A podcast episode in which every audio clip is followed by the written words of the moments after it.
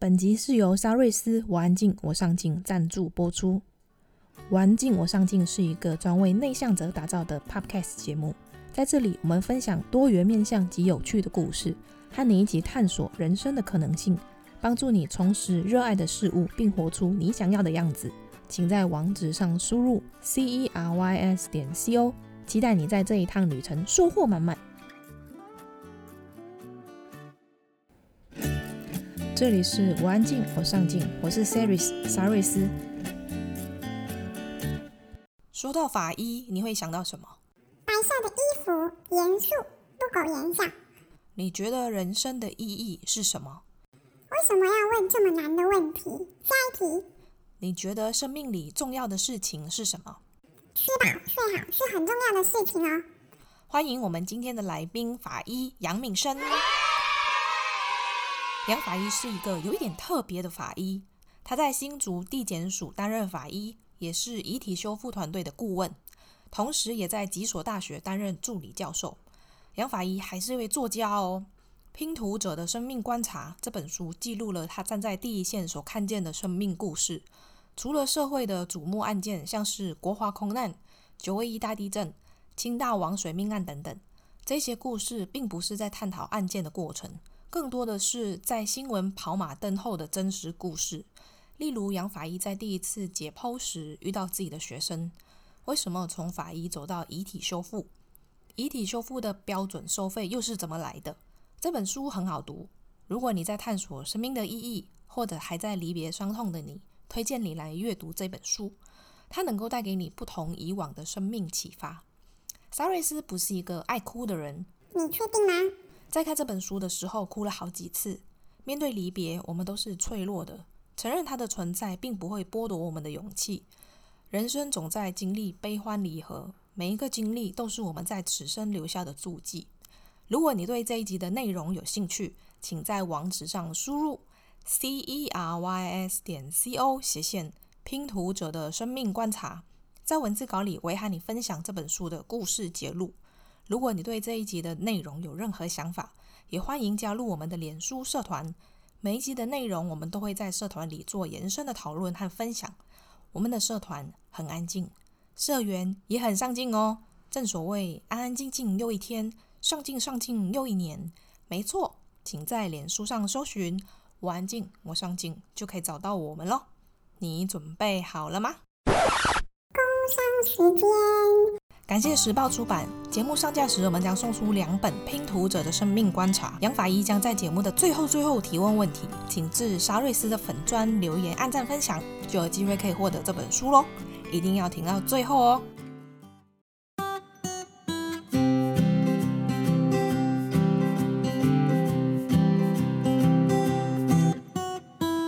大概就是一个很平凡的人，大学毕业之后想要从事教学的工作，没有想到。教书也教得不错，可是教了三年之后，我又跳槽了，因为我觉得有一个更吸引我的工作，叫做法医的工作。嗯，我法医的工作直到现在做了二十二年，我最受不了就是人跟人之间的别离，因为我后来做了法医工作，才发现不是单纯的你只要面对尸体，可能要面对尸体以外的人，叫做家属。嗯，那你常常在跟家属的沟通里面，你就会有不一样的。看法和观点，嗯，甚至改变了以往自己很幼稚或很愚蠢的一些想法，嗯，大概这样子哦。所以我的人生也觉得蛮好玩的，就从是老师和法医这两个工作，大概是一直陪伴我的工作，嗯，直到现在。这两个工作一直还是都并存着。那老师为什么会想要放弃这个稳定的教职工作，跑去投考法医？听实话还是听谎话？呃，两个都要听。我先讲谎话好了。好。呃，我从以前小时候就很喜欢看破案性的节目，所以我对法医工作是非常向往。所以当有法医的工作的时候，我就义无反顾的就放弃自己的最爱。教学，所以跑去当法医。那要不要现在就要听真 真正的工作？其实我真正的工作就是因为我二十七岁在教书。我一直以为教书是我这一辈子最后的选择，所以最后选择就跟呃从工作到以后离开职场，我都会当老师。嗯，九四年的时候我进去当老师的时候，那时候还有所谓的助教，所以我在大学是先当助教。那我告诉自己说，以我自己这么聪明，应该可以从助教。到讲师，嗯，到副教授，嗯，到教授，甚至以后会当院长。嗯，虽然很有热忱，还是会遇到一些问题。譬如说，我进了我，所以我刚开始我一直觉得学校是很单纯的地方。嗯，对，你只要教书就可以跟学生在一起。嗯，当然最最最吸引我的就是每年会有三个月的寒暑假。OK，很爽。你你你每年会有三个月可以 可以放假，又有钱拿，对啊，这是我我这辈子最大的梦想。结果可是我到了学校的时候，特别是私立学校的时候，坦白讲，嗯，发现不是自己想象中的。他除了教学以外，啊、呃，我比如说我还要做行政工作，嗯，还要去做呃辅导工作，还要做访视学生。我的学校的学生，他们有放射放射科的、医技系的、医检系的、医管科的、护理的，所以我常常还要去看那一些。所以你会发现，你在学校并不是你想象中的这么这么好。嗯，教书不到百分之五十的时间，你有超过百分之五十的时间都是做。教书以外，自己不见得喜欢的工作，不是说这一些不喜欢都是没有用，这些也是很有用的。行政工作可能并不是我当时当老师所想要的。嗯我这个人虽然是双子座，有点一心二用型的，可是我希望教书就是教书，剩下时间我可以多跟，就好像电视上演的，可以跟学生多多互动啊，多多交流，甚至走进他们的生活。嗯，我觉得这是我比较喜欢的。而不是让我很多时间是，呃，花在我不能说浪费了啊。嗯嗯。我二十年前会跟你说浪费，二十年后不能说浪费。为什么呢？因为我也从里面去学到很多。比如说以前没有电脑的时候，我就开始要打 Word 哦，我要是有算成绩的哦。那时候台湾很少有人会有电脑了，我要写公文，我要写一些文绉绉的很难懂的公文。嗯。我要打一些电话去跟一些很讨厌、很虚伪的人讲一些。哦，你们好棒哦，帮我们学生照顾得很好啊，怎样怎样的事。那在当时我是觉得我不喜欢，嗯，可是在现在当然回想起来，那一段时间那三年的行政工作也是一种训练，也不是坏事了。我之所以会离开教职，最主要的原因是我拿不到我想要的，这样很明确吧？嗯，所以我后来去报考法医，你说法医真的是我百分之百喜欢的，那个我也不敢确认。应该是说这两个职业都很吸引我，嗯，想要选择教职和法医的时候，我那时候曾经在天人交战，嗯，我就好像我们在播玫瑰花，有没有？喜欢还是不喜欢？喜欢不喜欢？我我也做过这种事，到底要留在学校教书呢，还是去去考法医？后来我毅然而然，我想要去找一个能够让我觉得我很喜欢独当一面，甚至专专一的工作，就是法医。那老师现在还是会在大学兼兼课吗？当然，当然，因为我呃，我我常常跟人家开玩笑，呃，我公务人员做多久，教书就多久。因为我当公务人员三年之后，我就再回去大学兼课，所以我工作有多久，教书就有多久。所以我教书已经有二十几年了，很意外啊，哦，大概教了二十三四年了哦，大概就这样。我后来发现一个，嗯，很有意思的，就是说，有很多人会跟我说，杨老师，你教书教了二十年还这么热忱？我说不是。如果我是专任的老师，你刚才最上面问我那一题，你这样最想要的，我会跟你讲说，我最想要就马上离开教职，去环游世界。兼职兼课是很开心的，因为你去学校兼课的话，你的自由度就很大了，你的 tolerance 非常大。我在十几个学校兼过课，我最喜欢的就是玄奘。你会觉得玄奘大学它好像是一个保守的学校，事实。可是我觉得它最棒的地方就是说，我不管是骂校长、批评老师。批评学校，他们都觉得没有意见。为什么？兼任嘛，兼任就很开心。没有责任是吗？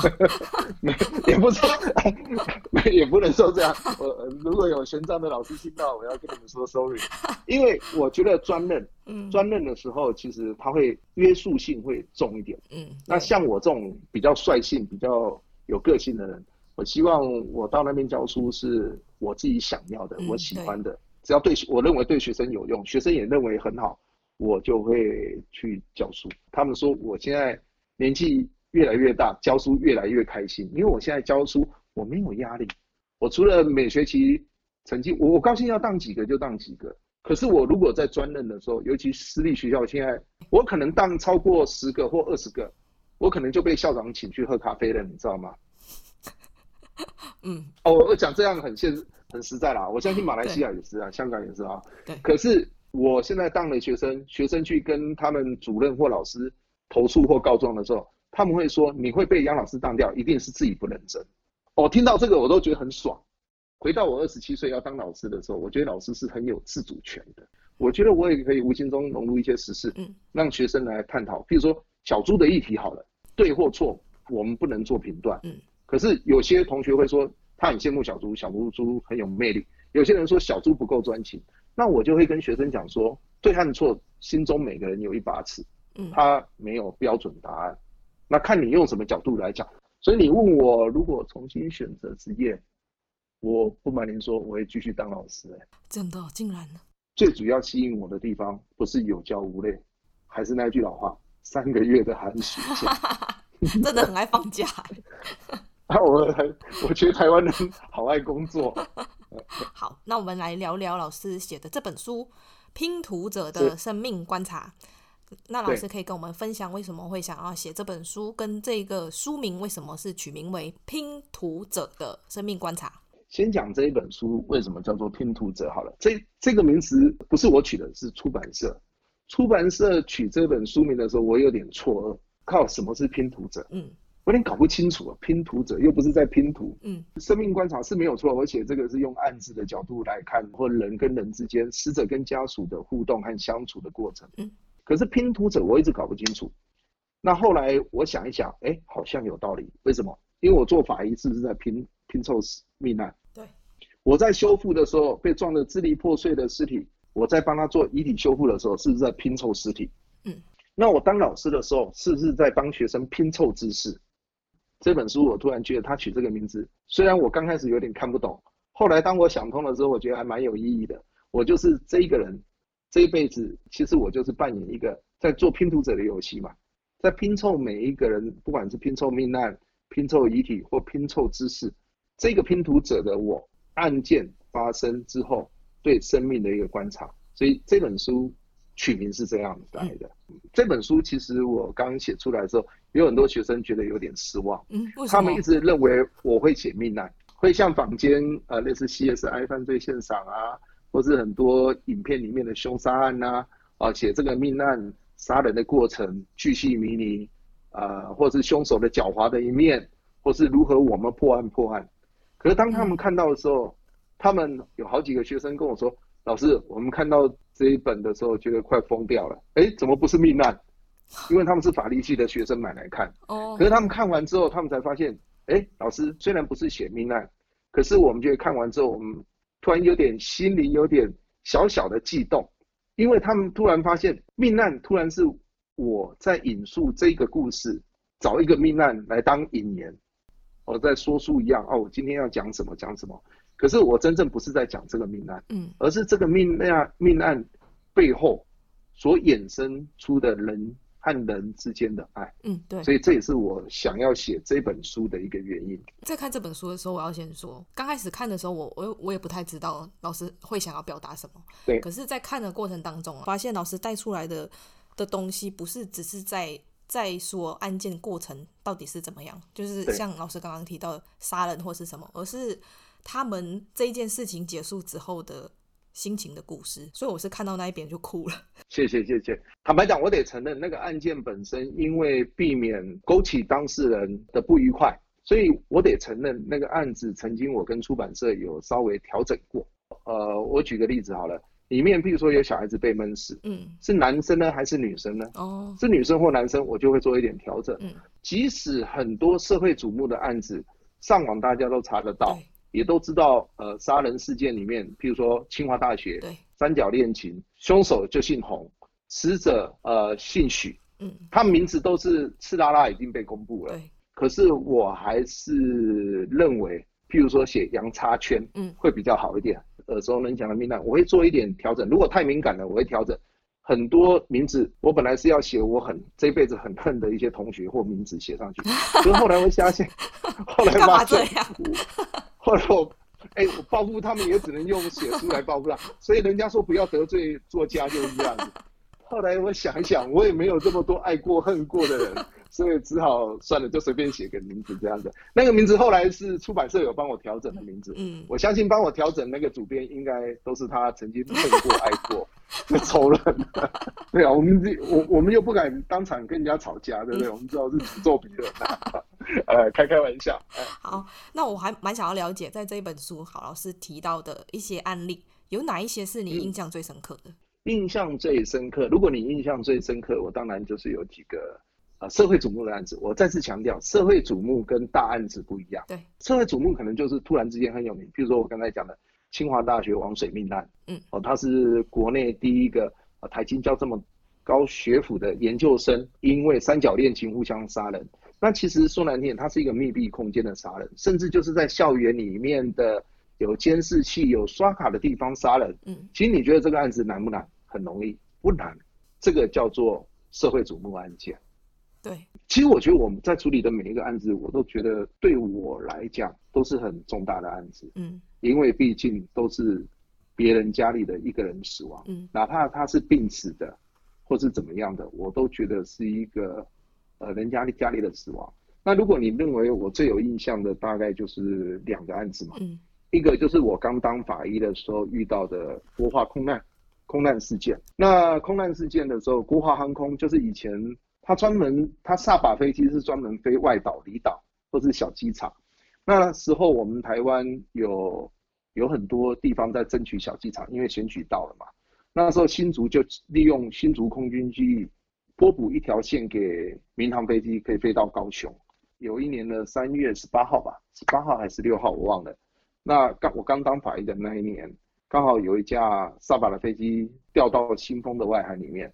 一共死了十几个人，大概这样。嗯、那那个案子会让我印象很深，是我第一次处理，有这么家属会围在你身边，在问你讯息，而且你第一次在处理案子的时候是没有尸体的，因为已经碎完了嘛，飞机已经碎掉了嘛，啊、嗯，掉到海里面。那那一两个礼拜，我们就是几乎都在海边有捞到，我们就来。因为捞到你也不能说是谁的，嗯，就开始，因为他说说难听点，就是粉身碎骨这样子。嗯、那你要一样一块一块去做比对，有些对得出来，有些对不出来。为什么对不出来？一些肌肉组织虽然可以做 DNA 这种，虽然现在有高科技的东西，可是这些东西如果泡在海水里面泡久了，这个 DNA 就验不出来了。哦，是哦。所以你就你常常就会长时间的这几天。天天几乎都会跟家属相处在一起，尤其是你一个菜鸟法医，一个很年轻的法医，突然之间在处理这种案子的时候，又突然发现有这么多人的死亡，因为一个人死亡不是一个家庭、两个家庭，突然有十几个家庭，哦，所以你那时候，我们那时候，我虽然做法医做验尸，已经克服了验尸的恐惧，嗯，可是你却没有办法，还没有学会去跟怎么跟家属。面对。我，所以我常一开始我会说，处理尸体很简单哦，可是你处理尸体的家人，一个就已经很很难搞了，更何况是十几个家庭，嗯，所以包括你在跟他应对进退，他们在问你的进度的时候，甚至他们有时候讲着讲着就哭得稀里哗啦的，嗯、你有时候听着听着的时候，有时候有时候也会被被动说，你突然之间一口气要同时听十几个人的故事，嗯，所以那时候也让我是一种学习，让我是一种学习，我记得。很有印象，就是说我们我们就把每一个尸块拍照，那那时候好像有拍到一个皮肤，我忘了是耳朵还是哪边。案情结束之后，有一次这个驾驶飞机的，我书本上面有写，他的女儿突然写信给我，他就说希望能够把那个相片可不可以寄一张给他。我就跟他说，为什么你要看这个相片？看了，我们照理来说，你看到尸块是不是很恶心、很恐怖、很害怕？我就说你不要看啊，你那个相片拿回去，妈妈看到，家人看到也不舍得嘛。嗯，他就一直跟我坚持，就后来他还打电话跟我沟通，他跟我说，因为这是唯一我爸爸能够留给我们的东西。我听到这句话的时候，我突然觉得有点悲从中来，甚至我就去跟检察官沟通，后来检察官也同意了，我们就洗一一张相片给他，他也跟我说谢谢。嗯，那所以我是觉得说，哎，我们可能不是很重要的东西。认为他们应该看的东西，可是对家人却是他们唯一能够仅存啊、呃、留下来的东西。嗯，哦，所以这个是我第一个比较重要的案子。那第二个重要案子不外乎就是九二一大地震，嗯，因为这也是我第一次看到哦死伤这么惨重的哦，去可能你会发现一整排尸体。我印象非常非常深的两个案子哦，这两个案子，那也是也不能说幸运啊，我只能说不幸中里面的幸运，让我遇到了这两个案子。嗯，所以也开启了我往后在处理案子中会有不一样的呃想法和跟家属的相处方式。这样，嗯，在遇过这一些这么多案子，就是不管大大小小的，老师现在还会在当法医的时候有害怕遇到的情况吗？害怕不至于啦，就是说你说恐惧啊，多腐烂的尸体，多多恶心的尸体，多怪异的尸体，坦白讲，二十年来不看过也得看过了。我比较担心的是，觉得有时候是不是因为我们的前置作业，警方的收集证据，或是鉴识组的资料，或者是说我们太笃信说啊，他一定是什么样死掉，而漏了某些我们看不到的东西，而造成一些遗憾，所以这是。我比较害怕的东地方。嗯嗯，我记得在书里面老师有提到一个案例，就是那时候老师也是刚开始当法医，然后热血沸腾，总是想要为亡者伸张正义，然后直到有个案子才开始让老师意识到法医应该要做什么。然后老师可以跟我们聊聊这一次的经历吗？有一次我在遇到一个女孩子，她的男朋友是一个毒品犯。嗯，那有一次她的老公是。卖毒品的老大嘛，嗯，就她小弟就进到房间里面去偷拿毒品，就没有想到被他的女朋友遇到了，就两边呢就发生扭打，哦，过程我就不多讲了，就是因为两边因为有冲突，嗯，就发生扭打，就不小心，呃，那个凶嫌就把女孩子撞在地板上撞晕了，他以为他死了，所以他很害怕，呃，故布疑阵，就是从六楼把他丢下来，嗯。呃，摔到地上，所以附近的人都认为说，她这女孩子应该是从六楼跳楼轻生自杀这样。嗯，当我们去看了之后，发现现场有很多东西是不对的。嗯，那后来我们才抓到这个凶手。那我记得我们在做解剖的时候，除了看到一些伤势以外，我们也会采集分泌物嘛。我们最主要是要去做什么？做她是不是有被性侵害？嗯，因为只要是女性意外死亡的，我们一般慎重起见。都会加做一个所谓有没有性侵的行为，或是有精液精那一些的动作。嗯，当时我们认为他应该是有强奸对方，所以包括媒体报纸都有写。那我记得那时候要帮他做抽血、做 DNA 比对，因为他里面女孩子她的不管是口水或精液等等这些液体，要跟凶手比对符合，才代表是凶手涉及到杀人强奸的问题。嗯，可是。后来报告出来的时候，我们就觉得很意外，哎，为什么不是他？所以我就记得，我就跟主刀的我的老师讲说，老师，这样很奇怪，为什么不是这个凶嫌呢？嗯，应该是要这个凶嫌呢。我们老师问我说，坏，为什么？他这么凶狠的把他丢下去。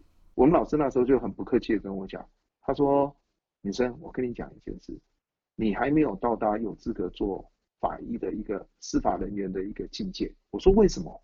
我都考上了，为什么不能当？他说，做一个司法人员就好像是相当于天平跷跷板的中间，杠杆的那个杠杆，你是在中间，你过与不及都不是好事。你不能因为死者死得很凄惨、很可怜，你就认为这个凶嫌是无恶不作。你也不能同情这个凶嫌哦，他可能被这个女孩子呃骗了钱，他才杀了她，你就认为是失手。难道他被骗了钱，他就不是故布疑阵吗？难道他这丢下来女孩子很可怜，你就认为他一定是这个凶嫌强奸的吗？嗯，哎，突然那一天我们老师就告诫了我一顿，我突然静下心来想，对，我们做一个很好的司法人员，除了要找对死者有利的证据，我们相对我们不是也要找对凶嫌有利的证据呢？他是杀他是一个事实，可是他没有强奸他。也是一个事实哦，所以这个案子后来也包括我后来在带学生的时候，我也特别跟大家讲，就是说你不要因为他的某些行为，你就认为他一定是十恶不作，嗯，啊，所以这这个后来给我很大的启发是这个案子这样子。哎、嗯，那我很好奇，就是因为像当法医，你们到现场的时候，不是主要负责的都会是那个。大体的部分嘛，就是去采集，摸尸体啊，看尸体啊，跟尸体讲讲话，对，这是我们的工作。对，对那那为什么以这个案子来说的话，为什么那时候你会这么知道整个案发的过程？对我来说啊，我的了解是，法医的工作不是只有对大体进行解剖，然后去查出他的致死原因是什么，然后身身上有什么伤？为什么你会这么去了解到这个案子的案发过程是怎么样？哦，这很简单。我我常常讲说，其实整个案件的主导是检察官，检察官是一个灵魂人物，他是主导案情的。那检察官的左手，他可能就是法医，可是他的另外一只手，右手就是见识。法医是人证，见识组是物证，对不对？嗯。采证的过程中，那帮他跑腿、帮他打探军情的，叫做警察，不管是制服或是便衣的警察，就是警察。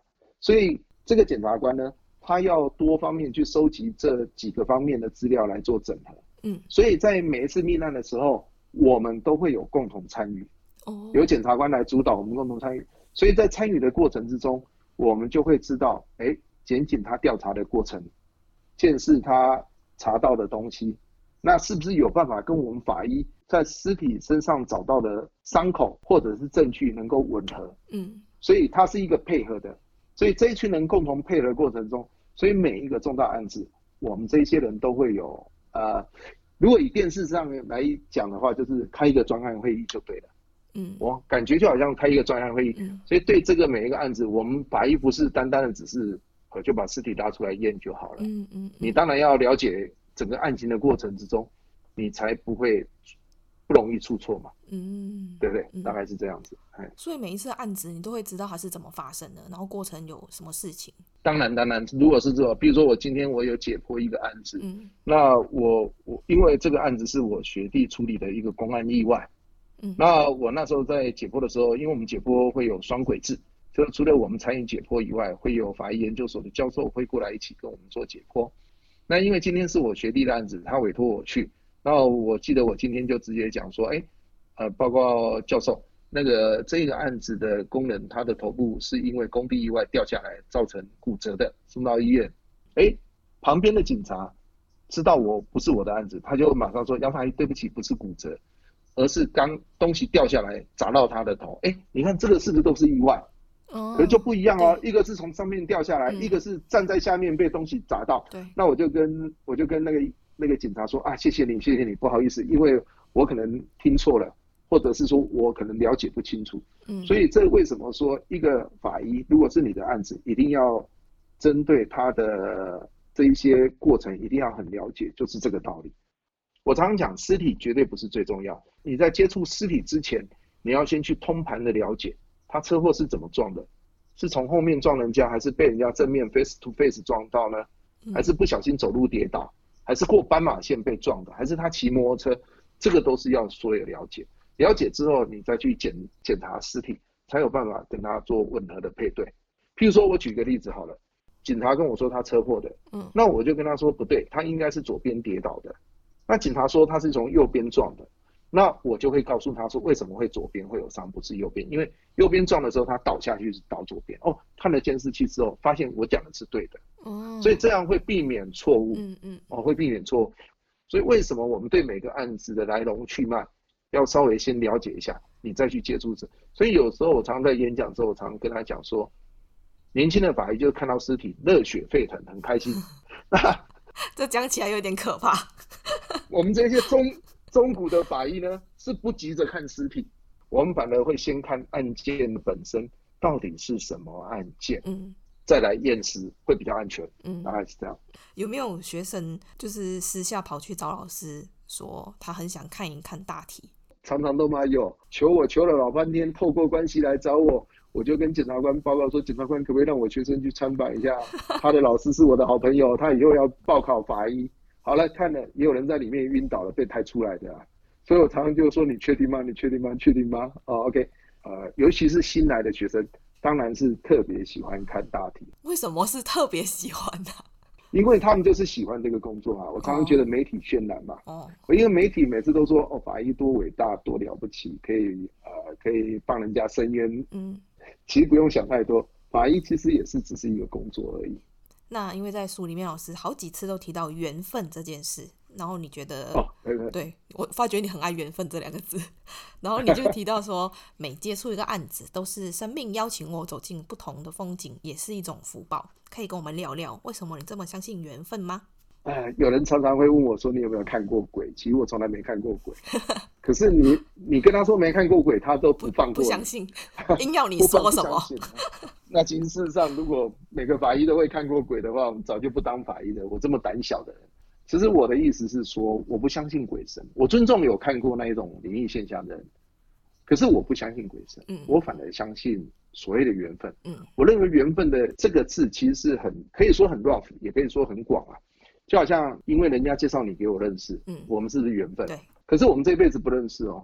我活活活到五十岁，你可能活到三十岁，我们两个从来没有交集过，那怎么突然之间两个人会在一起？嗯，这代表中间有一个媒介，对，这个媒介可能是人、事物，所以让你们在一起，这叫缘分。嗯，这个死者我相信，他如果没有死的话，我这辈子一定没有看过他，甚至不会跟他家人讲过半句话。可是因为这一个事件，他的死亡，所以我变得跟他妈妈、爸爸会聊天，嗯，甚至会多解释一下。有些家属来申请资料的时候，会突然之间悲从中来，会跟我讲说他小孩子多乖啊，怎样怎样多优秀啊。我反而会静下心来听一听。我觉得有有有时候有很多人说杨法医，你你真的蛮有爱心，好听一点叫爱心，难听一点叫做你很无聊，干嘛没事这边找事做，做的人家慢慢听。可是我觉得我常常会跟他们开玩笑说，或许冥冥中也是我跟他家人的一种缘分嘛。那所以让他遇到了我。虽然结果不是美的，可是结局不见得是坏的。嗯，呃，再解释一下，结果不是美的，因为他死掉，对，所以我才认识你的家人。嗯，可是结局可以美的，因为我多讲了几句话，或是我多分享了一些。譬如说，我举个例子好了，三个姐弟，我们叫他进来认尸，警察好不容易找到他，他们从台南还是南部过来，他们看到妈妈的尸体，突然说不认识，我突然愣了一下，我说你们多久没看过他妈妈了？很久，我突然说，为什么你没有看过他？你妈妈？因为从小我妈妈就走了，跟我爸爸离婚。他爸爸那一边的爷爷奶奶们从小就灌输他妈妈是一个坏女人。那我说你们为什么刚开始不来，现在要来？因为我们三个姐弟想一想，我们从来没有看过妈妈。我当然我心里认是不是看要看看这个坏女人长什么样子？不是啊，他一定很想在自己有生之年，虽然妈妈已经走了，可是他很想看看他妈妈是什么样子。嗯，后来他两个姐姐认不出来，我们想说完蛋，那要做 DNA 了。他突然跟我们讲说，他弟弟看过，我们就觉得很好奇的。你两个姐姐没看过，为什么弟弟看过？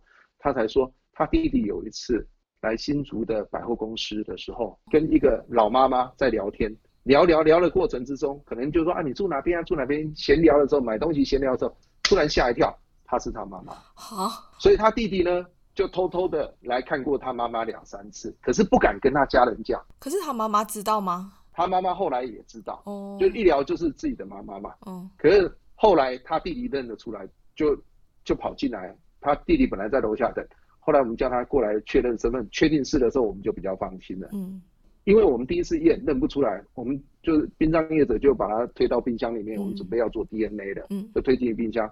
后来我们检察官在问案的过程中说他他他弟弟有看过，看过两三次认得出来，我们就很高兴就请他过去认，他从冰库拉出来，我就跟他说不用全身认，就看脸就好了。他弟弟就跟他两个姐姐说这就是我妈妈，你知道有一幕我都觉得很感动，他们两个姐妹就就摸他妈妈的脸，原来我妈妈就是长这个样子。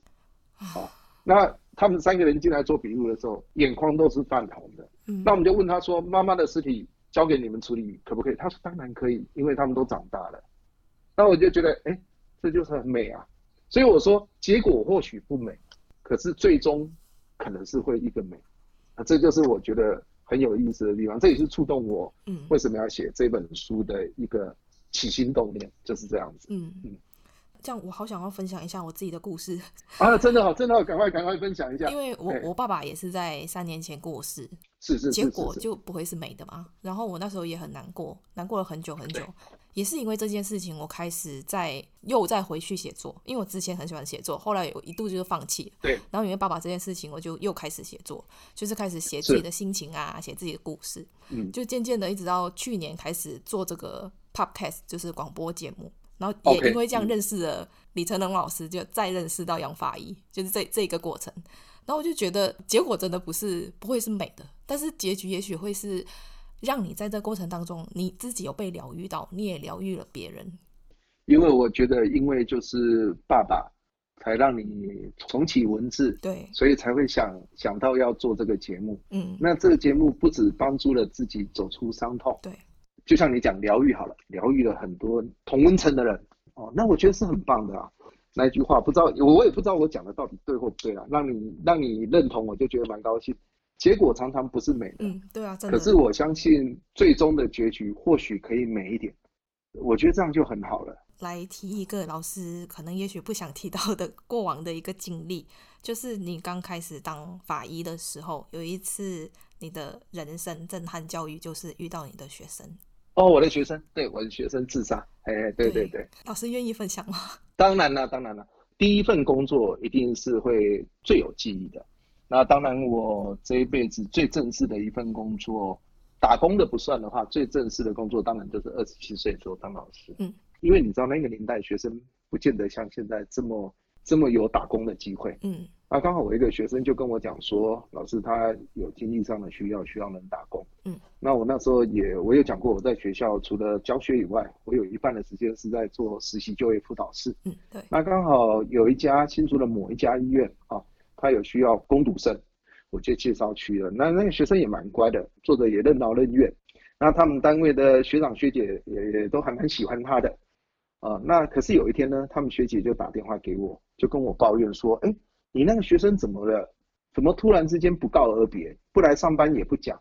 我愣了一下，就我就有点不高兴。我就想说我是介绍的嘛，嗯，那我学生被人家批评，我当然不高兴。嗯找了他几次找不到之后，因为以前也没手机也没赖，你也真的找不到他，也定位不了。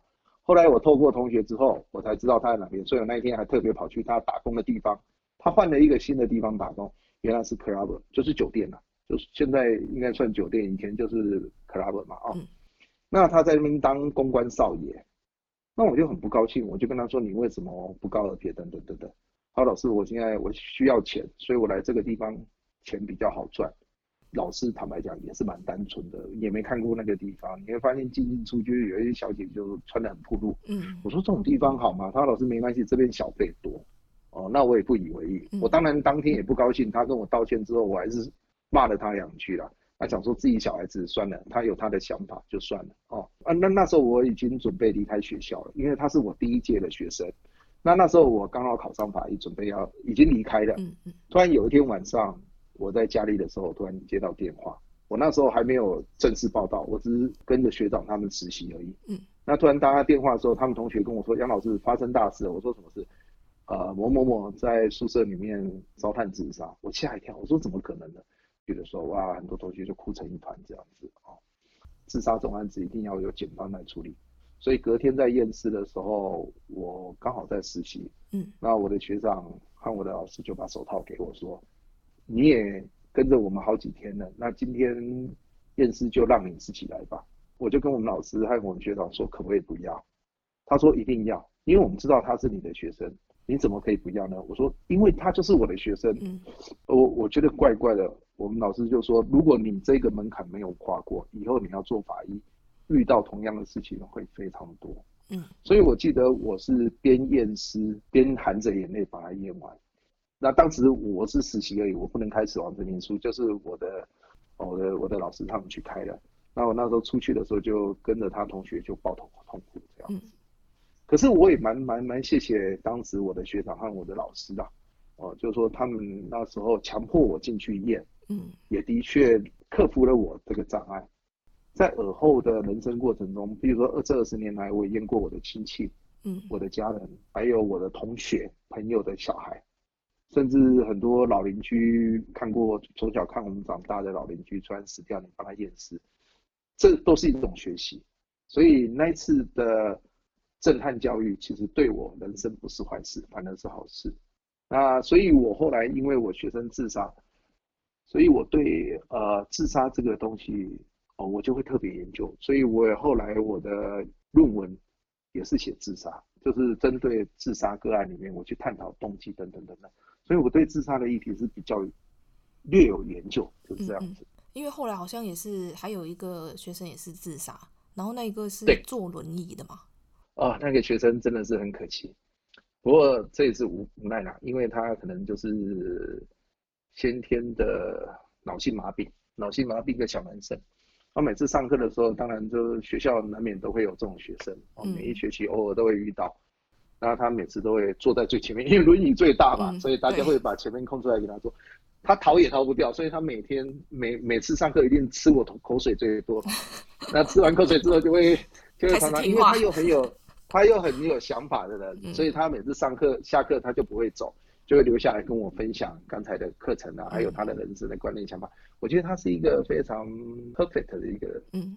那后来这个学生也很优秀，他考上了师院那那个那个学校，他考上研究所的样子。嗯，中文系，他文笔应该是不错。我我记得有一次他就问我一些怪怪的问题，然后老师有没有人会喜欢我啊？像我肢体这样子啊，等等等等。我就跟他说啊，天生我材必有用啊，像老师也不怎么样，也娶到一个漂亮的老婆啊，好等等等等啊。当然小孩子我们就会跟他不以为意的就跟他闲聊，因为他聊到悲伤，我就会故意把他拉上来这样。嗯，他认为沮丧的时候，我就让他。塞体一点，嗯，让他开心一点，大概是这样。我觉得，我想老师的功能就是，就是一个好像神父牧师的角色吧。啊，你不能让他悲伤的时候，你继续让他悲伤，那还得了？除了听他分享以外，你要给他有一点鼓励啊。对。后来没多久，这学期也慢慢进入尾声了。有一次我我去香烟的时候，我才吓到，哎，怎么怎么有这个案子？嗯，哦，那解剖台就说，哎，他们当他认不出来的时候，我还跟。小万说这个应该是我的学生，后来我们找到的时候才发现，就是说，呃，自己本身因为他也青春期了嘛，那当然他也慢慢的觉得说他身体肌身体可能没有办法像一般人了，就好像我女儿的时候，小时候胖胖的，你笑她说这么爱吃这么胖，她不会害羞啊，她没有羞耻心啊，她认为吃东西是最快乐的一件事。嗯，可是你现在叫她吃东西，她说她怕胖，她喜欢漂亮。相对的，这些小孩子不也这样吗？当他在念国中、高中的时候，他也认为说他只是跟别人不一样。嗯。可是只要他努力，他就可以上大学，他就可以考上研究所。嗯。可是当他慢慢可能外界给他的资讯越来越多的时候，他也开始整个青春期的时候，他会发现很多东西是他永远不可能达到的。嗯。所以在那个时候，如果没有被调整好的时候，其实就走偏了，思想就走偏了，走偏了就会出问题。哦，他就是类似这样子，所以他有一次就自己坐的轮椅，很神奇哦。这个电动轮椅居然从新竹的香山区电动轮椅到玻璃玻璃公园那个地方，等于是他居然行驶了二十几公里耶！哇！啊，之后在水池里面就看他录影带，就看他从这样就冲到水里面去了。所以我看到那个案子的时候，其实我有时候也觉得蛮感伤的，哦，蛮感伤的。嗯，那当然我只能说尊重了，因为他或许认为这样是是好的啊。可是如果你问我的话，我会问我说，老师，我想自杀的话，我一定会跟他讲说，你确定吗？你确定吗？你如果要跳水的话，你要不要把头闷在水里面闷个三分钟看看？如果你认为这种死法你想要的话，再说嘛。哦，所以我觉得人。我我常常会奉劝一些想自杀或心情不好的时候，我常会送他们三个字：停、看、听。停下来，看看一看外面的世界，看有没有比比你更悲惨的人，悲惨的人。如果比你更悲惨的人都活得下来的话，那你也没有什么选择死的意思了。停，静下心来，让他稍微心情放轻松，不要一直在很亢奋的阶段，看一看这个世界。听听这个世界，听听周遭人的想法和看法，或许你就会调整到一个你想要的东西。嗯，这样子，嗯，所以这两个故事都是很感伤。嗯，对。可是，呃，结果都不是很好了。后来的结局并不是很坏，反而激激起了我写探讨自杀的议题。反而我每年常常都会在大专院校讲自杀的时候，我就会把他们这个案例跟学生分享。或许也唤起了很多学生本来想自杀而打退堂鼓的想法。那老师刚刚提到你开始去研究自杀的案例，还有写了论文，在这个过程当中，你觉得为什么呃自杀的人会会有这种想法？就是他们是为什么会会这样子？是因为撞邪吗？啊，不是不是，我我我我常常觉得自杀应该分。我我是用动机论啊，嗯，我觉得应该分族群。有人跟我说月份，七月的那个吗？又不是狼人啊，又不是什么。最近我最近我发现最近就比较少人自杀了，因为最近就有那个病毒，大家觉得身体健康很重要，所以所以大家想活都活不了。所以我发现我最近我自己最近都发现生意都变差了。大家可能不出去乱玩了，不去做危险的动作，所以突然就在宅在家里。所以我们就在开玩笑说，跟我学弟他们讲说，你有没有发现我们好像最近生意清淡，有点。然后学长你太过分了，生意清淡对法医才是好事。我说哦，对对对对，别人是坏，我们是好。哦，OK，我我觉得自杀并不是说什么，就像月份啊，狼人满月的时候会出来叫几声啊，或出来自杀。我我倒是觉得月份什么我研究过，倒不是真的很有正面的相关。或许有多几个个案，可是绝对不是绝对。我如果你问我的话，我可能会跟你用年纪来做区分。嗯，年纪大概就是说可能比较轻，年纪轻的二三十岁，这些人呢，他会自杀呢，常常是比较像像那种感情啊。哦，所以每年我常都会遇到清大交大的这些。那再来就是什么精神病患，有忧郁症。我现在年轻的忧郁症很多，这是天生的吗？还是他们因为环境的关系造成的忧郁症？你如果问我，我讲的答案会被人家骂。可不过我跟你讲法一样，比较跟环境所处的环境是有相关的。嗯，因为我记得我以前小时候哪有时间忧郁啊？对，活下 活活着对活着来不及，根本吃不饱，活着都来不及，哪有时间忧郁？对不对？被爸爸妈妈骂一下，就就跑去自杀。你如果以现在人的标准，以前我妈妈叫家暴。哦严重了，严重了！我们被打到最后有没有？左右邻居都会围着，杨妈妈不要再打他，他 好可怜哦。到学校的时候穿长袖的关系，是因为手都都被打得一条一条的，有没有？嗯。好了，Anyway，我再拉回来好了。年轻人可能呃，他有忧郁症。那如果是四十岁左右的，像我们这种年纪的，就大概是四五十岁，大概是经济压力重一点，可能他有社会责任的问题，可能失业啊。哦，或欠人家钱，那比较可怕的是年纪大的人，六七十岁的人，在台湾的自杀比率很高。哦，真的吗？为什么？中国人很特别，中国人认为说他年纪大了，责任医疗，又刚好身体有很多病痛，不要拖累家人，小孩子也结婚了，孙子也出来，房子也帮他买好了，不要拖累家人，该走了。哎，可是你看老外不一样，老外你常常看去去那个拉斯维加斯有没有？都是老人。去国外的时候都是老人，甚至有没有去看 Table Girl 有没有？推女郎几乎都是老人呐、啊，所以我觉得外国的老人，他看 Table Girl 的时候，心脏病突发死掉的机会可能比他自杀的机会高。开心死啊！开心死也好啊，对不对？啊，开开玩笑啊，呃，那所以我觉得这个可能民族性还有他的年龄，华人的年龄的动机是不大一样。我相信马来西亚、香港或大陆也是差不多是。感觉好像是根深蒂固的一种文化吧，好像都觉得说就是为家人，都没有想过为自己，所以感觉好像老了，你就会觉得说啊，没有什么用。我我我们从自古以来灌输我们的观念就这样嘛，嗯、我们二十岁之前好像就是为了父母亲而活嘛，希望能够达到父母亲的期待，得到老师的赞许。那当你出了社会二三十岁的时候，开始你这往后的二十年到三十年，你就为了你的 boss 而活。嗯，对。帮公司卖命啊！突然有一天公司倒了，你也倒了；公司没有倒，你也倒了。好不容易撑到最后，你拿了退休金，准备要安养天年，应该可以。如果你老婆还在，或是没有老婆人再去找一个也好，你应该是很快乐去度过你的晚年了。对，啊，去环游世界，宁可死在我常常跟大家开玩笑，宁可死在游轮上面，也不要死在家里的凉椅上面。好了，可是你真正老的时候，下场是什么？嗯看到很多人就是在追垃圾车，哦啊，不然就是带孙子。嗯，你帮我顾小孩子怎么样啊？拿了一点钱给你啊，你拿了钱你又不舍得用，就像我爸爸妈妈一样啊。啊我爸爸死掉之后，我才发现他那一钱还是不舍得用啊，还是帮你存起来啊。所以我一直觉得我们的人生是不是要重新去规划和调整？其实这是我们在大学、国中、国小的教育所没有教的东西。对啊，真的。我们只知道教说。这一辈子要做什么？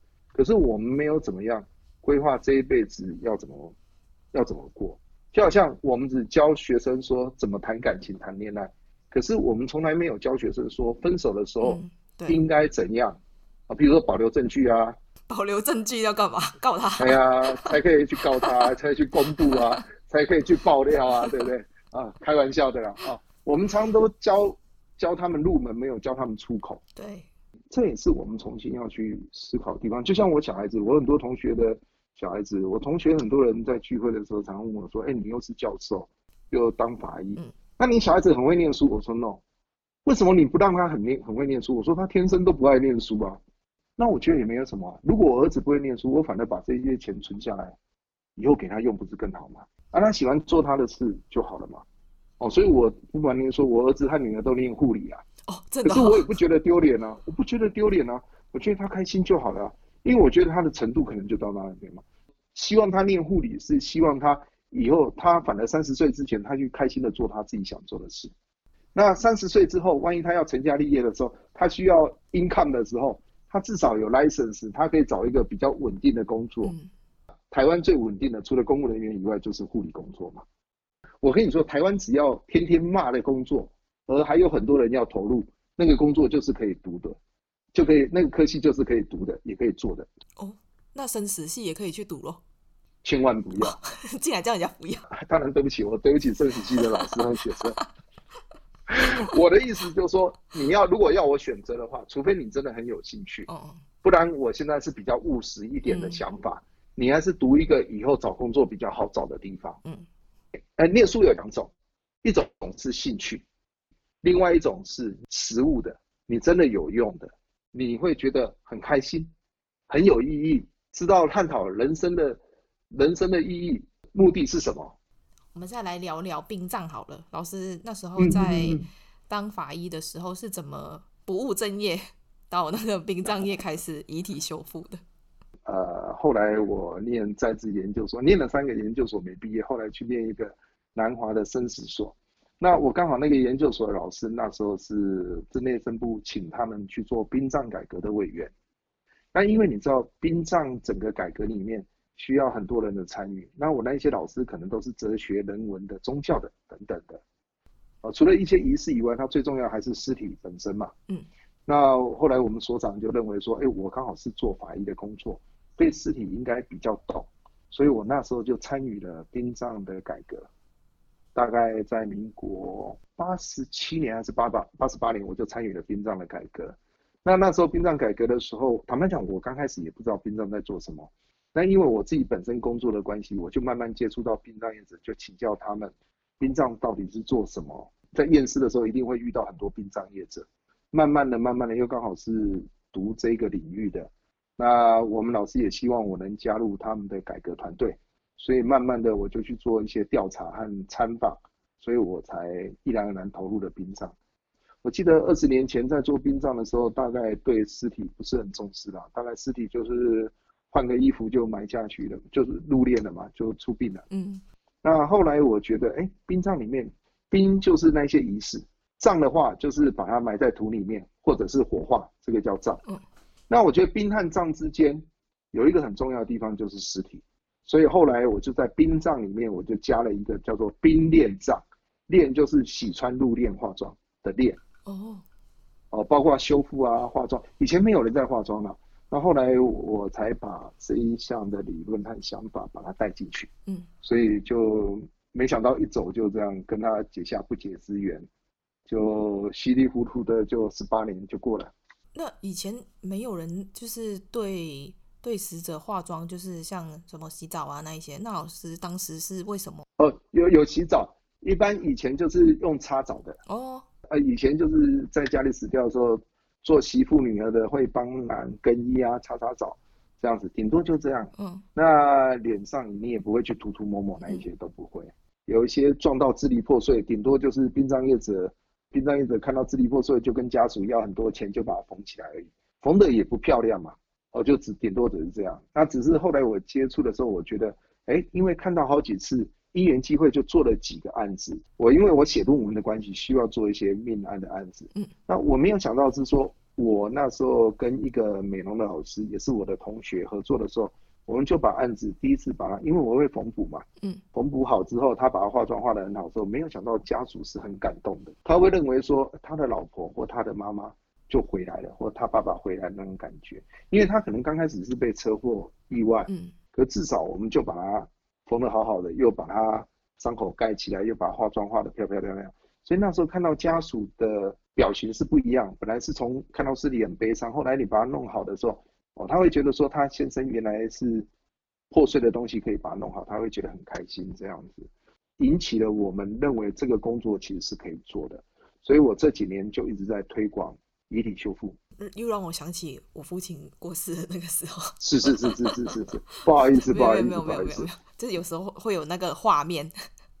分享一下分享一下，我也很想听听看。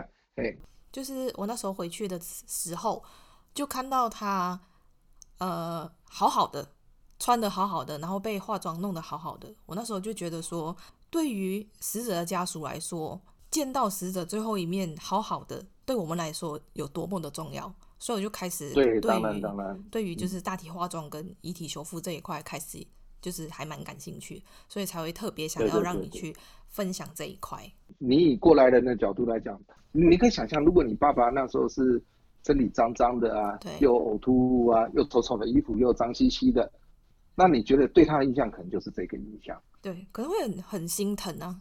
那在书里面，老师有提到，在前期进行遗体修复的时候，对于家境比较清寒的家属你是不收费的，那老师当时坚持不收费要继续做下去的原因是什么？因为我不收费，我毕竟第一个我不是业者，第二个我不收费的原因很简单，因为我那时候是抱着实验性质，我以教学为出发点。那我教学，你知道我们做老师一定要有很多个案。当家属找到我的时候，我也很感谢他们，所以很多家属每次都要包红包要给我说不用，谢谢你们。所以我的很多案子是跟家属做交换的，我不收他们的钱，可是他反而可以让我用在教学。可是我有跟他们做一个承诺，我绝对不会拿命案去赚钱，哦，所以我仅限于教学。我不是穷人不收钱，我认为只要跟我有缘的人，找到我的人，我以往都不会收钱。嗯，因为我觉得我的出发点是收集资料以外，我认为我是一种对社会的回馈。那可是这个事情后来有一点点改变的原因，我在书本上面有写。嗯，因为后来有很多殡葬的一些好朋友，他们有一次就好意跟我开玩笑，当然他们开玩笑讲说杨八爷你不收钱你是圣人，嗯，所以我们收了人家的钱我们是坏人，我是说不要这么讲啊。那后来我想一想，他们讲这一句话没有恶意，后来我想一想，我自我反省了一下，我觉得也对。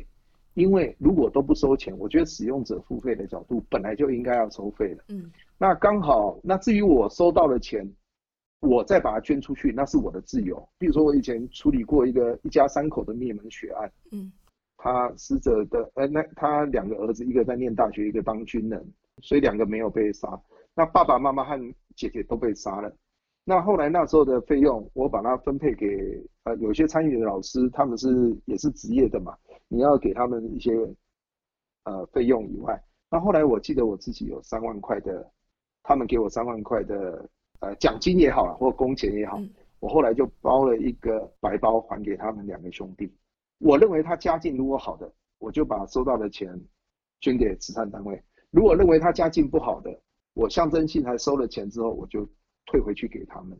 那我觉得这样也有一个好处，就是说呃不会让人家认为我们是沽名钓誉了。就好像我们假证人一样不收钱，害得他们业者不收钱。我觉得认为这样也不好，嗯，使用者付费嘛。那再来的话，我觉得既然要收钱，也刚好机不可失，我就利用这个机会，干脆把尸体分类。哦，譬如说你有问我说书本上那个分类，第一类、第二类、第二，我从最简单的第一类到最后最复杂很难做的第五类，我把它分出来之后，我反而可以在做每一个案子中，把它定为，比如说我认为你车祸的不严重是第二类。车祸比较严重的是第三类，第二类的收费大概是啊，比如说第二类收费是三万到五万，第三类很严重的收费可能是五万到八万。家属或业者有一个标准，不会像以前说，哎，我高兴收多少都多少。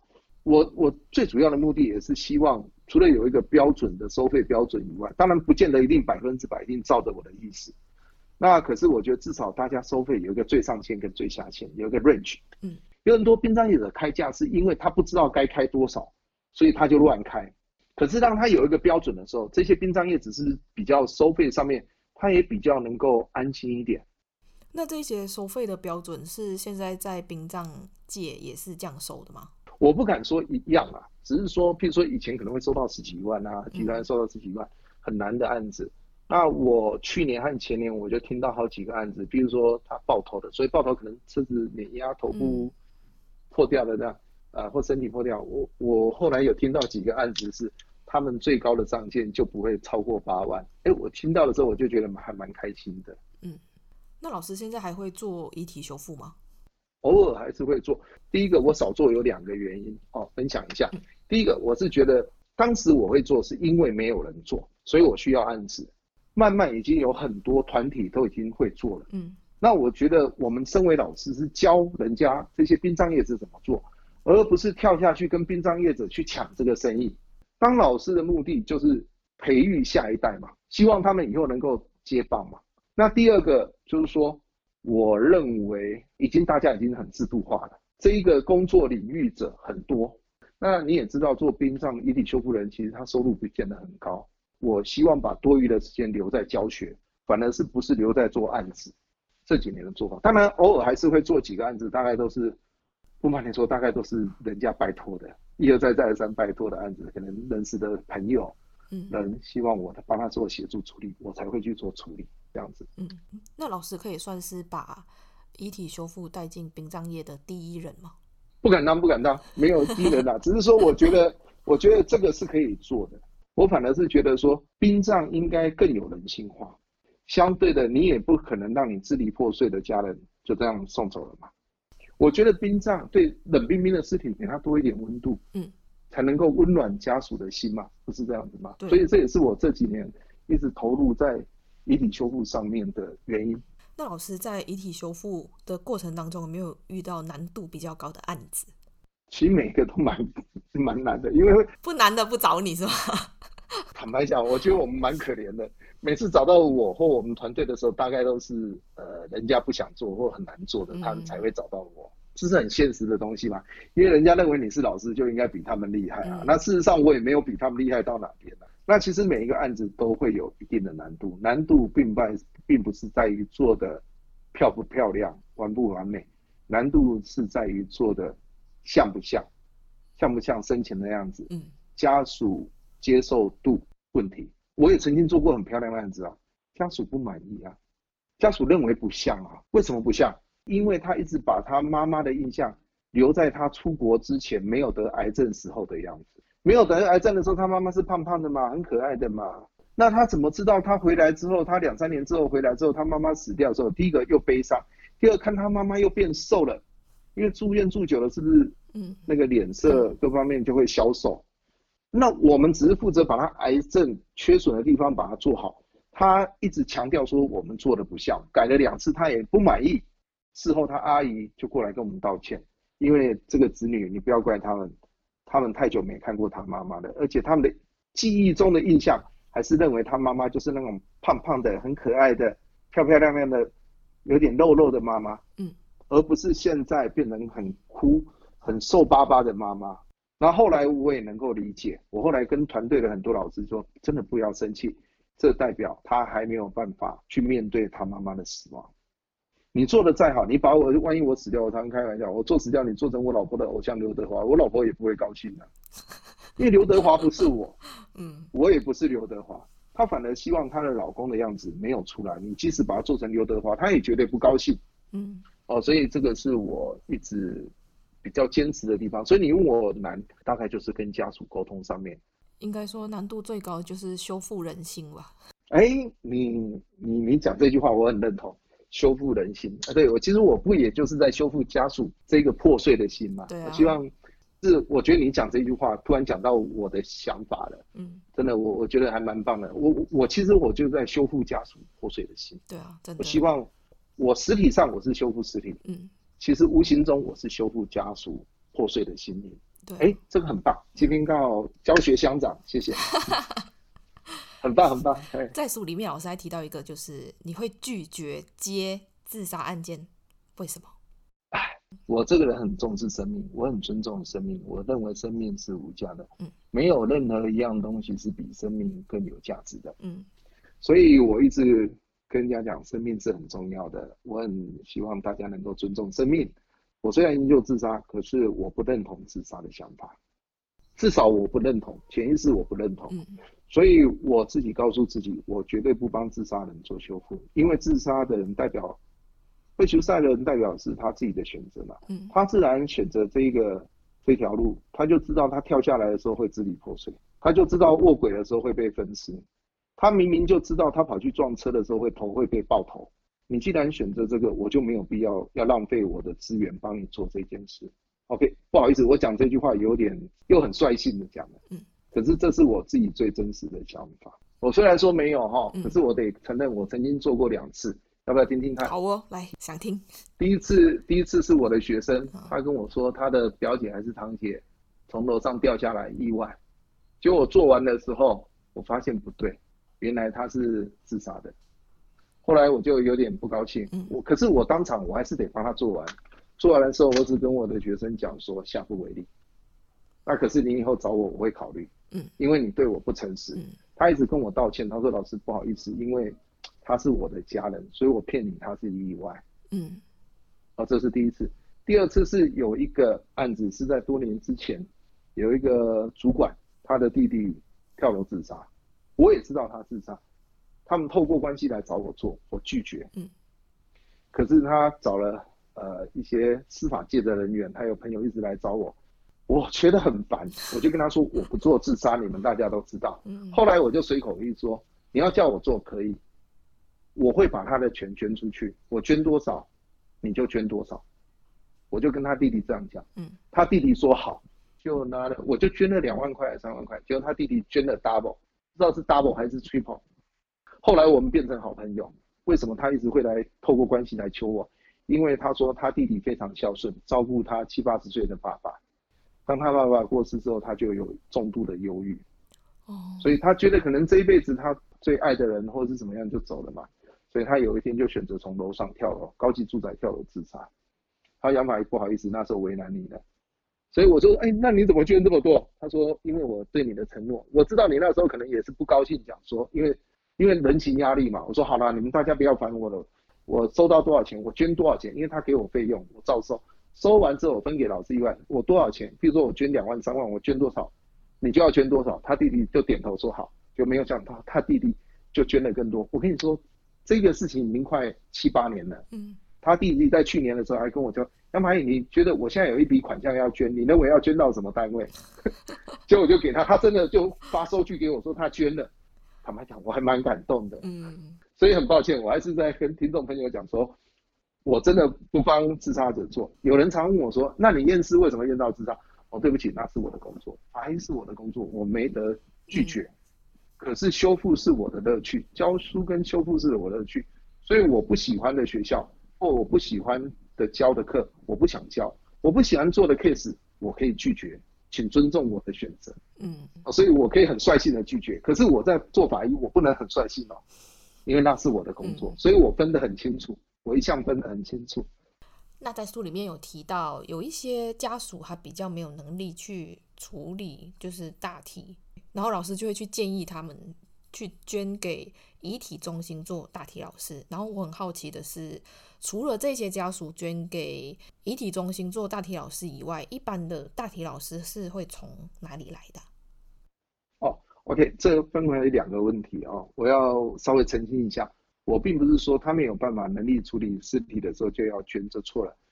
其实应该我我可能在书本上没有写得很清楚，所以让很多读者误会，包括你也误会了。哦，我所谓没有能力处理是说有分两种，一种是真的很穷，嗯。很穷没有处理，可是我们台湾的社会福利很好。你如果真的是穷苦人家，大概都会有慈善单位会来帮你，嗯，或是社会局也会帮你。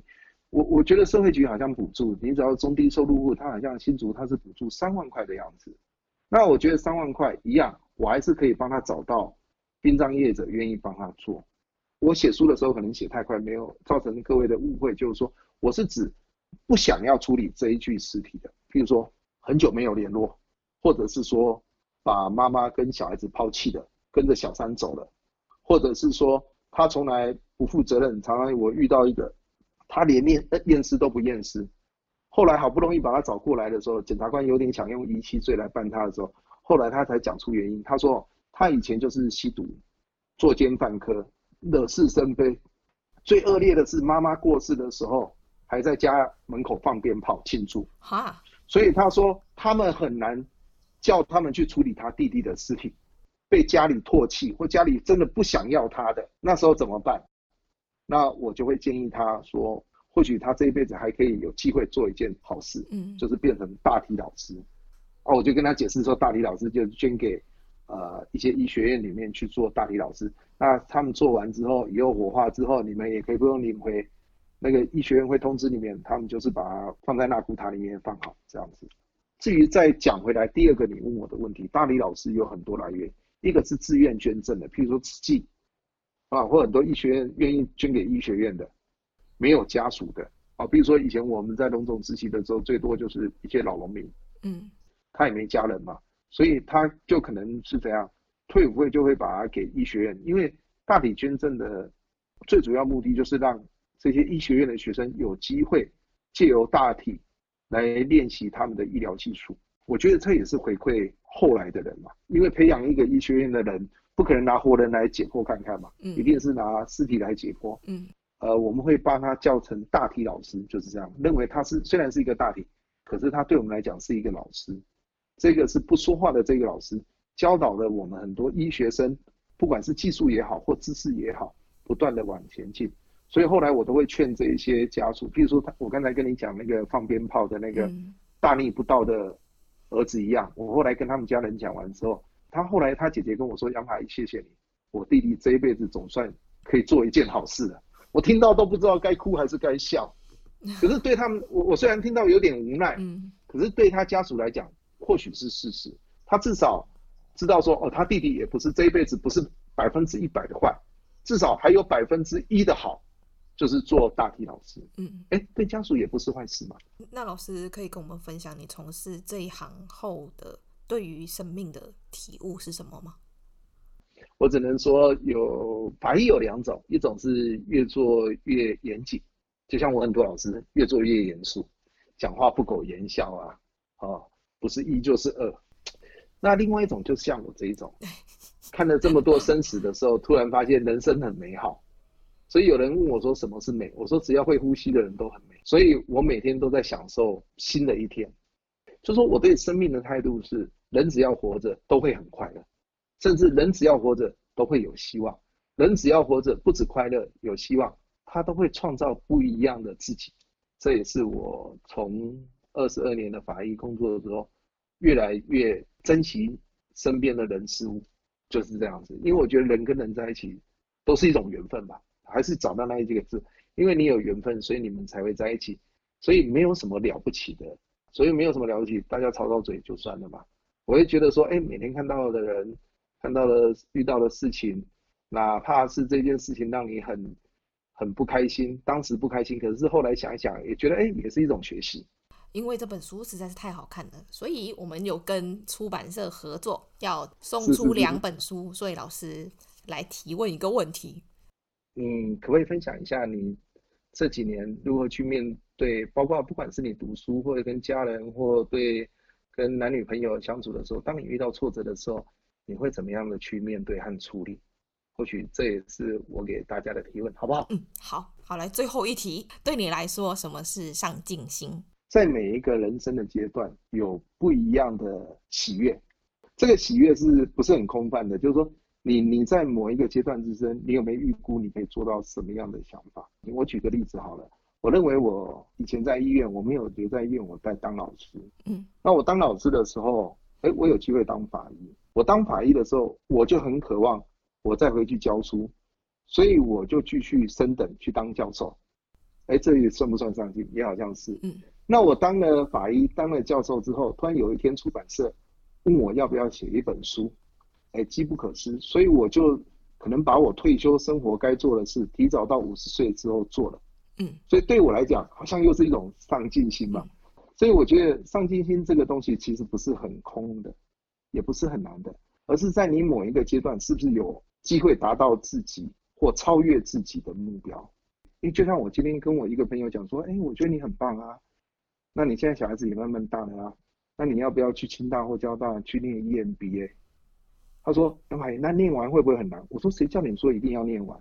你或许在那个地方可以去认识不同的朋友，嗯，那我跟他说，你去认识了不同的朋友，或许你就可以跟他们聊一聊，看有什么不一样的想法或做法。我觉得不是坏事啊。嗯，对。嗯、对老师有兴趣，或者是对遗体修复或是法医有兴趣的朋友，可以在哪些平台追踪你们呢？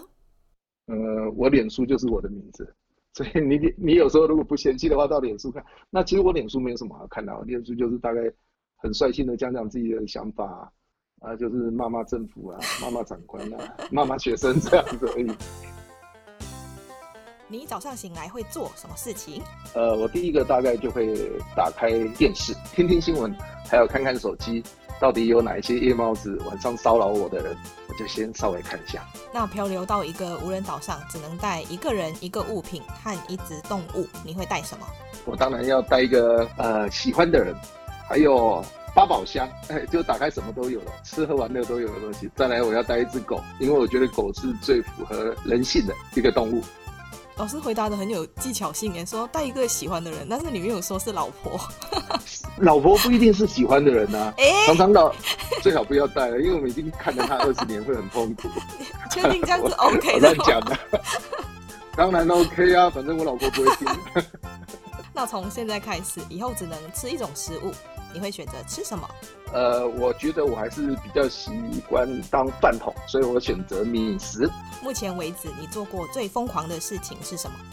其实我不大敢做太多疯狂的事，为什么？因为我的身份又是司法人员，又是老师。嗯、那如果你问我说最疯狂的事，我想就是在我年轻的时候念书的时候，呃，为了去追一个学姐。所以我跑去他们班上听课。那个年代听课不能随便进去，所以我就坐在班上的最后，就我就被老师叫到最前面来坐，就让我享受痛苦的 两小时啊。那老师是故意知道你不是那一班的学生，就把你叫到前面去。那个英文老师其实跟我还蛮认识的，他故意就求我。Oh. 那当然有一个好处，因为前面的旁边就是学姐。哦，oh, 他是不是知道？所以他事后，他事后，他事后跟我开玩笑说。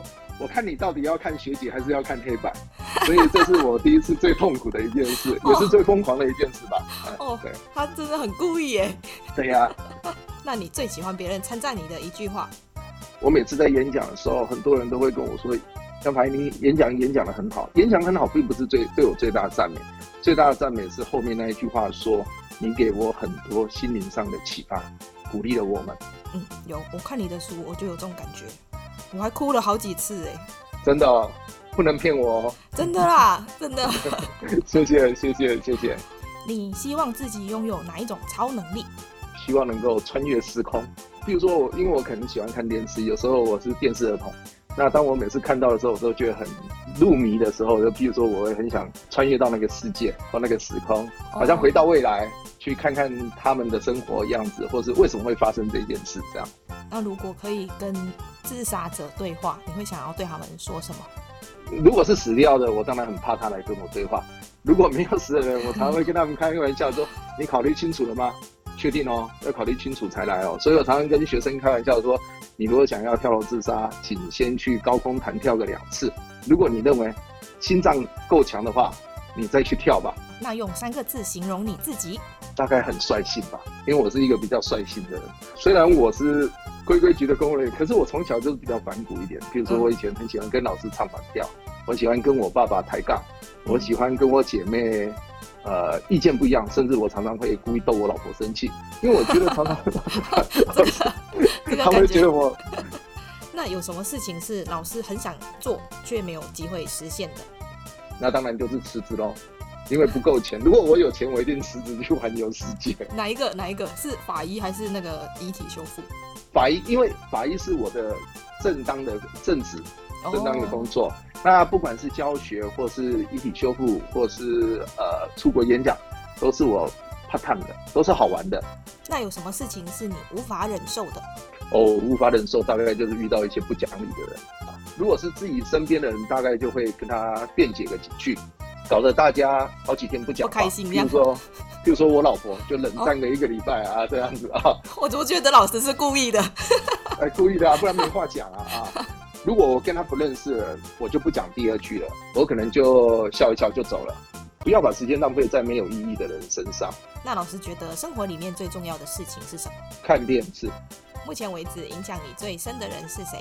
当然是我母亲了，因为我爸爸常常不在家，所以我妈妈就对我们很严格啊，甚至呃教我们做很多事，所以我从小就看到我妈妈很辛苦的带着我们五个兄弟姐妹怎么长大的。说一句骂人不带脏字的话。我我如果很不高兴，我会对着他说：“你是一个很麻烦的人。”因为我觉得很麻烦就是不讲理的意思。有学生曾经这样被说过吗？当然有啊，不然怎么会每每学期每学期当这个这么多学生呢？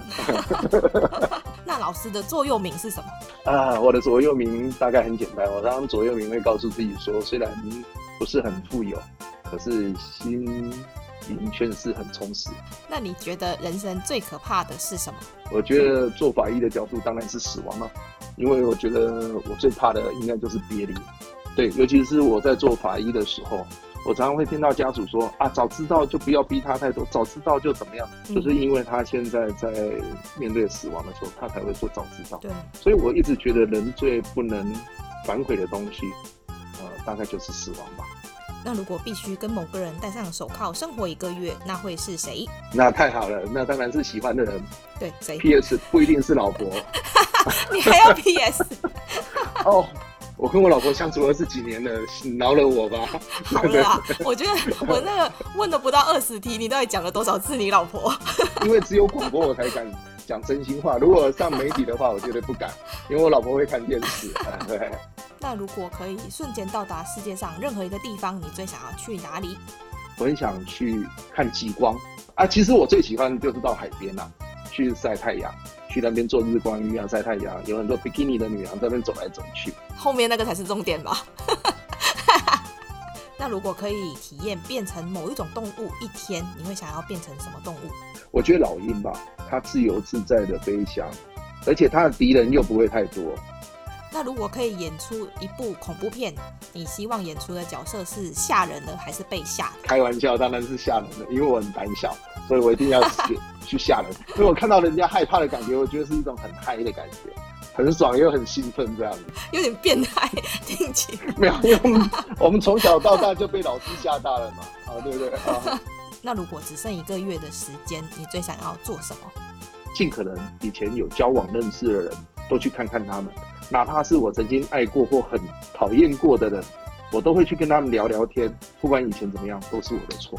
我我之前听过有人讲说，那个叫什么？人生到最后，你只会讲我爱你，谢谢你，然后对不起，还有一个是什么？你欠我，你欠我钱没还。哦，对，差不多。对。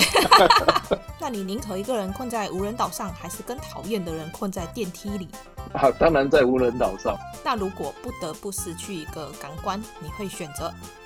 呃，鼻子好了，反正我常常鼻塞。那如果你是白马王子，你希望亲有狐臭的白雪公主，还是有香港脚的长发公主？这闭着眼睛都知道是香港脚的。第一个长发公主一定很美吧？再来第二个，我觉得香港脚不见得会臭。那如果可以认识某一位历史人物，你想认识谁？我很坚决会告诉你，认识唐太宗，因为我们有很多文化都是从唐代。流传下来的。那如果可以选择死亡方式，你希望以什么方式离开？我如果要的话，我希望得一个 cancer。啊？为什么？这个 cancer 代表他不会马上死，所以我就不只有一个月了，我可能会有一年、两年，我可以去看看我想要看的人。那如果将你的一生拍成电影，你希望哪一个明星在电影里扮演你？本来我是讲刘德华，嗯，可是后来我觉得我还是坚持要金城武。等一下，没有人叫你不坚持啊？那你是爱？因为刘德华是我老婆的最爱，还有我很多女性友人的最爱，所以我选择金城武，不选择刘德华。好，真是辛苦你了，还要二选一。对对对对，我想了很久，我绝对不会为了我老婆选刘德华的。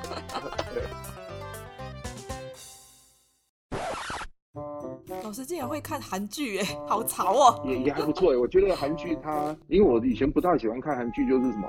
我妈妈常常在看《大长今》，有没有？从我妈妈四十岁、五十岁、六十岁、七十岁也在看《大长今》，可是我觉得怎么拖这么久？可是你现在去看的时候，他就觉得它的节奏感还有它的剧情就变得很好，所以这也是让我重新学习说，我们越不喜欢的人事物，或许可以静下心来多看一看、听听，之后你会发现还是有值得我们学习的地方。我可能还不够静下心来接受。那你可以学我到这个年纪比较没有爱情的时候，偶尔回去享受爱情，所以你就会多看到一些那个 romantic 的那个。剧情会就会比较开心一点，因为这样，因为跟我们生活相反的时候就会比较开心。对，当没有的时候你就想要追求。现实生活我们没有办法像小猪一样嘛，所以我们就要假装自己。哎哎哎哎哎！不要这个不要把时事扯进来哦。哎呦，太紧张了，不好意思。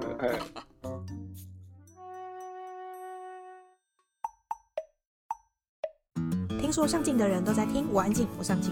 你喜欢这一期的内容吗？如果你喜欢我们今天的内容，请在 Apple Podcast 上面给我们五颗星，或者留言告诉我你的想法。订阅、打新、分享的人一生平安。那我们下次见喽，拜拜。